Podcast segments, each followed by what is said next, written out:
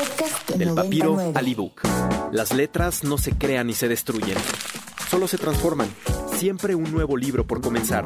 Ibero 90.9 presenta Inspiria Literatura. Las historias que nos estremecen y fascinan.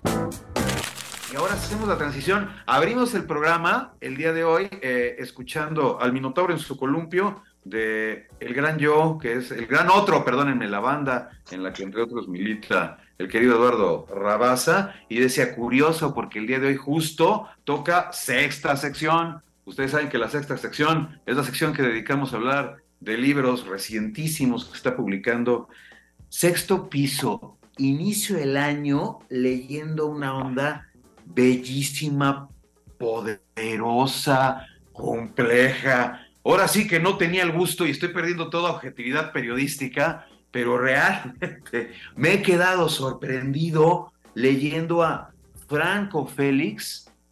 Y digo yo, es curioso, su novela más reciente y me da la impresión quizás la más personal. Tengo ya en la cabinita virtual del Inspiria a Franco Félix y me da mucho gusto recibirlo. Franco, ¿cómo estás? Buena tarde. Ah, hola, hola Lalo, ¿qué tal? Muchas gracias. Este, pues muy lindo recibimiento. Este, me encanta lo que lo que dices porque justo que es la, la novela más personal, pero iremos platicando conforme tú tú lo consideres, ¿no? Muchas gracias, Franco. Lengua dormida ya está a la venta en todos lados, está obteniendo espléndidas críticas, no es para menos, se trata de una historia muy compleja en la que el personaje centralísimo es Franco, la madre, y en este caso específico, tu mamá.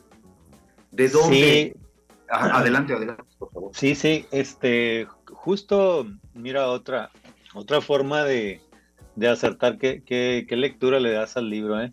Este, justo que al principio había pensado poner un retrato de, de mi madre, pero eh, pensé que, que hacerlo como que cooptaba un poco, ¿no? Preferí que, que la gente se imaginara incluso a su propia madre, ¿no? Esta, esta idea de la madre, exacto, que lo que, lo que, lo que, lo que hubiera hecho la, la imagen de mi madre es como darle un rostro, ¿no? Al personaje. Y, y pienso que el libro ha encontrado, pues, ecos, ¿no? En, en, en- en, pues, en muchas personas, en los lectores que, que, pues, que han perdido tanto a la madre como al padre, como al hermano, al hijo, etcétera, ¿no? Digo, son duelos un poco distintos a veces, pero bueno, la ausencia, la ausencia parece que encuentra como un espejeo, ¿no? Con, con, con todo, con la otra edad, pues. ¿no? Bien, bien. Y hay en alguna forma, no sé, cada quien, ¿no? Un proceso de vida distinto, maneras de despedirte de la figura del padre o de la figura Sí. paterna y formas y claves y lenguajes muy distintos que atañen a la madre, Franco. Sí, sí, este, sí, en el caso de, de, de mi madre y de mi padre son, yo, yo ahora tengo a, a mi padre, ¿no? Y pues esta pérdida tan, tan profunda me ha preparado también un poco, ¿no? Y, y también me ha enseñado un montón a cómo entender la misma relación que tanto tenía con mi madre como la que tengo ahora con mi padre, ¿no? Se, se, se ha modificado, digamos, un paradigma muy fundamental que era el, de, el del hijo. Eh, creo que, que, a partir del ejercicio, el experimento, el laboratorio de la novela, me, me ha ayudado a entenderlos como, como, como, personas, como otros, ¿no? Volviendo a esto, como... como...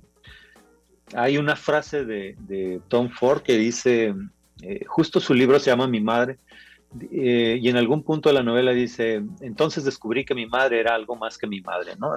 Esta, esta, este salto, ¿no? Este, este cambio, este, este twist en la, en, la, en, la, onda de entender a, a tu familiar como, como un ser humano más, pues produce una madurez que yo no conocía, la verdad, y ahora me, me, me ha ayudado bastante, ¿no? Digamos, con el duelo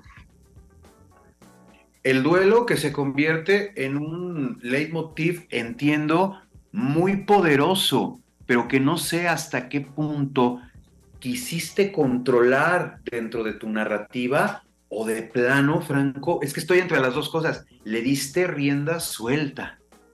Sí, En, principio la, novela, este, ya ves que tiene como tonos de humor, ¿verdad? Tiene como... Sí, bueno, Antonio Ortuño señala mucho eso. Dice, disfrutaba, dice, me encantó la, el dice, la, sabia rareza, la sabia belleza, la sabia rareza del texto. Sí. pero también su inteligencia y su humor, decía. Sí, justo que, que, la, que, el, que el humor para mí fue una forma de, de, de, ocultamiento también. O sea, justo porque es la novela más íntima y más personal. En mis otros libros, eh, yo oculto pues todas mis, mis obsesiones y mis, y mis rarezas, mis mis filias y eh, no sé, todo lo que puedo imaginar o que puedo sentir sobre el mundo lo, oculto un poco con, los personajes, se lo delego a los personajes, ¿no? Pero en este caso la novela pues exigía cierta honestidad y cierta transparencia y, la forma de hacerlo fue pues con el humor, con este tono de, de estar confundido todo el tiempo, ¿no?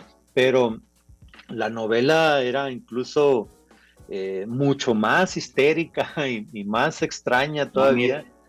Sí, eh, mi, forma de entender el duelo en principio era eh, traer la historia de mi madre como a este universo caótico y, surreal, ¿no? Sobre todo, pero bueno, ya estaba como, además de que tenía como 200 páginas más, ya era pues un sube y baja mucho más polarizado y, y por supuesto mucho más cansado, ¿no?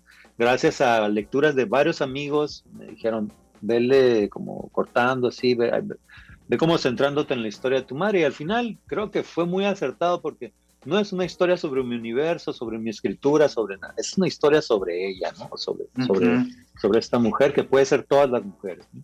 es decir, las madres. Bien, y ese es el, el componente poderoso que de alguna forma también genera identificación por parte del lector. ¿Perseguías eso en un principio o es de alguna manera una característica que le fue dada a la novela, pues ahora sí que supongo ya en el trabajo fino? Sí, em, pues no, en realidad la, novela fue creciendo a lo largo de 12 años, 10, 12 años. Este, em, yo, yo la, yo de mi madre no tenía ninguna certeza salvo que era mi madre y a veces ni eso, ¿eh? a veces como éramos muy distintos, decía, ya sabes, esta fantasía de los niños, ¿no? De que soy adoptado, ¿no? Yo, yo no, esta rebeldía como infantil y pueril de que, ah, mi familia no me entiende y todo esto y tengo como, ah, seguro soy adoptado y tal. Y, y, mi mundo como infantil era muy confuso porque mi hermana se apellidaba de otra manera y no era hija de mi padre y todo era como pura, pura confusión, ¿no? Y, durante muchos años yo fui como recolectando notas sobre mi madre, como queriendo saber sobre su pasado, cosa que eh, yo me doy cuenta que, no, lo habría hecho con ella, ¿no? Si estuviera viva, yo jamás me habría atrevido a escribir un, texto sobre ella, ¿no? Eh, salió en España un, un, artículo que escribí para una revista hará unos ocho años. Ella todavía estaba viva, pero bueno, decía, está allá en España, nunca se va a topar con eso, ¿no? pero porque el texto hablaba sobre, sobre la confusión que me producía todo este pasado oscurecido, ¿no? Que ella bloqueó. Y yo no lo habría hecho, te digo, si estuviera ella viva, porque pienso que es algo que no quería enfrentar, ¿no? que, que, quiso como ocultar. Y por eso el título, ¿no? Por eso el título Lengua Dormida, porque ella prefirió callarse todo esto eh, a ver, he bromeado a veces con que, bueno, lengua dormida por no ponerle lo que callamos las mujeres casi, porque... Era otro gran título que igual hubiera encajado perfecto, ¿eh? Sí, no, pero me hubiera demandado ahí esta señora Silvia Pinal o algo. Entonces, este, fue por ahí, por ahí se fue dando, como toda esta oscuridad me fue, se fue armando el libro durante años, pues, ¿no? Miren, nada más para que se les antoje, queridísimas inspirias, inspirias que nos están escuchando, el inicio, solo el inicio de la novela, la gramática de los muertos. Mi madre está sentada en una silla de metal, justo debajo del cobertizo de su casa. No debería estar ahí, silbando con inocencia, canturreando sabe qué cosa, como si el universo no se hubiera plegado sobre ella. Pero ahí está, a pesar de que está muerta. Se balancea con las patas traseras de la butaca y el respaldo hace un clink al topar con la pared. Vuelve hacia adelante, recupera el equilibrio y se planta en el suelo. Me acerco a ella y me reconoce. Sonríe. En su cabello hay un montón de tierra oscura que se desploma con cada movimiento. Las uñas diminutas están ennegrecidas, la ropa está manchada con aceite y tiene las mejillas raspadas. Sé lo que está pasando.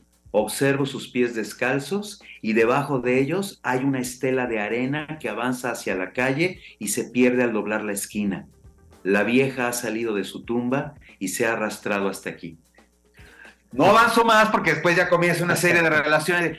¿En qué clave comienzas tú el viaje de la escritura, Franco? ¿Cómo es de repente sentarse y no sé si aclararse o ennegrecerse más todo esto para comenzarlo a, plasmar? Sí, yo pienso que, es, que es más bien lo, opuesto, como dices, ¿no? Como el, el oscurecimiento de, como de esta, de la realidad, ¿no? De lo que está dado ya por hecho. Por eso luego creo que, eh, le rehuyo mucho al realismo, ¿no? Le saco mucho la vuelta porque trato, trato como de entender toda esta, eh, todas estas fibras, ¿no? Que están un poco en el relato cluido del, mundo, ¿no? Esto que, me parece, lo he dicho un montón de veces, que es lo, que lo más extraordinario y lo que sobresale de las historias, ¿no? Aquello que no se cuenta, ¿no? Aquello que está eh, oculto, incluso lo que no está en mi libro, creo que es todavía mejor, ¿no? Eh, pero el experimento es eh, tratar de, arropar eso, ¿no? Tratar de abarcar eso. Mi, la, la oscuridad de mi madre y sus gritos por la madrugada, eh, diciendo, ay, mis hijos me hicieron creer que yo era el hijo de la llorona, y la, locura de mi padre diciendo que lo atacaban demonios, y hay una serie ahí de, historias que, que, me, que me hicieron un, pues, por, por un lado, un niño muy cobarde, muy miedoso, terminé este, en sesiones psiquiátricas y todo, y por otro, pues alimentaron la imaginación. Eh, alimentaron eh, como la creatividad, ¿no? Yo, yo, yo le debo, le debo mi, escritura o, la, pulsión que tengo por escribir a, mis padres, ¿no? Ya, ya, ya esta, ya este horror que experimentaban, ¿no? Este, este horror por la vida, que como los, como los aplastó en algún momento, ¿no? De ahí surge. Efectivamente, una historia verdaderamente poderosa. La mejor noticia, además de estar platicando, por supuesto, con Franco acerca de lengua dormida, es que tenemos ejemplares para quienes nos están escuchando en este momento. Van a tener oportunidad de disfrutar de manera completamente gratuita y hasta la comodidad de su hogar de esta novela de la que después nos va a gustar muchísimo que nos comenten, de verdad que lo que quieran, miren, 55 529 25 909, 55 529 25 909, Mándenos en este momento su nombre, su mail y por qué les interesa esto tremendo que tiene que ver, sí digo yo, exacto, con una madre en específico, pero a la vez, y es ahí donde te explota la historia, con todas, con todas las, las mamás. Franco, ¿en qué andas actualmente? Este, bueno, solo que eh, un paréntesis. Em, claro la novela está como deconstruida en el tiempo, ¿no? Como y creo que así funciona, funciona incluso en mi vida. Mira, quisiera saludarlos, eh, creo que no los saludé a tu público y aquí estoy haciendo, haciéndolo casi al final. Creo que es más o menos así la novela. Este, pues un saludo primero a todos em, y muchas gracias por la, por la invitación, por el interés, de veras. Eh, me, encanta, me encantó la entrada y, tus observaciones. Eh, ahora mismo, ahora mismo estoy como en una especie de limbo. Eh, voy terminando como un par de proyectos. Eh, terminé un doctorado y, luego creo como que queda este, como esta, como esta inercia, este vacío de que ahora qué hago con esto, ¿no? ¿De qué sirve? Y, pues más o menos he estado con eso y con una novela que eh, se acerca o, más bien vuelve como a mi, a mi surrealismo habitual, ¿no? Como esa casa extraña en la que vivo, que es como muy, muy visceral. Es una novela sobre... Sabia rareza, Esa sabia rareza, ¿no? La que se está refiriendo. que me parece un gran concepto para definir un poco de su narrativa. Sí, pues este, eh, también muy agradecido con Ortega, que fue uno de los lectores también del manuscrito, me ayudó muchísimo también. Este, pues el, editor Diego, Rabaza también, sin ellos no, no, no habría podido como completar el proyecto de una manera más, mm, no sé, natural, porque te digo, casi todos mis libros son muy raros, este ahora que estoy escribiendo es sobre pollos, o sea, es, sobre dos magnates que quieren modificar la industria de los pollos y bueno, pues ahí está súper extraña la novela. No sé si a sexto piso le guste, esperemos que sí. Si no, pues habrá que trabajar. sí, ya está, ya casi. Este, es una novela que, con la que me he divertido durante unos cinco años, yo creo. Y, pues eso, trabajando en eso y, supongo que también como volver a la realidad es necesario, si no pues me, muero, ¿no? Y tendré que como darle uso al, papelito y dar clases o algo. no, no, no, sé qué onda con lo de las clases, me, da mucho miedo, no soy, no soy maestro, la verdad. No, no, tuve, no tengo ese como instinto, pero habré que eh, ponerme así como un saquito y actuar, ¿no? O algo, no sé. Pero supongo que por ahí, por ahí. Bien, bien, no, no, y afinar igual, porque claro, el hecho de impartir clases se distancia muchísimo del proceso creativo, pero entiendo que también entraña otro tipo de encantos. Ya de entrada, para quienes te escuchen o quienes sean tus alumnos, pues entrar en este universo personalísimo y esta forma tan, tan auténticamente singular de hacer literatura, de comprender la literatura. Franco, te agradezco muchísimo eh, haber conversado con nosotros. Y pues ahora sí que ahí está, Lengua Dormida, grande recomendación para todos quienes nos escuchan. Muchas gracias, Franco Félix. Muchas gracias, muchas gracias, Eduardo. Hasta luego. que estés muy bien, espero que platiquemos muy pronto y ahora hablar un poco acerca de esa historia de pollos que va ah. a otro lugar. Vamos a presentarla la novela en, el próximo jueves en la librería La Murciélaga, por si quieren ir ahí en la Ciudad de México. Entonces, estás invitado, están todos invitados. El próximo jueves es a las 8 en librería La Murciélaga con Emiliano Monge y Aura García Junco, por si tienen chance de darse una vueltecita.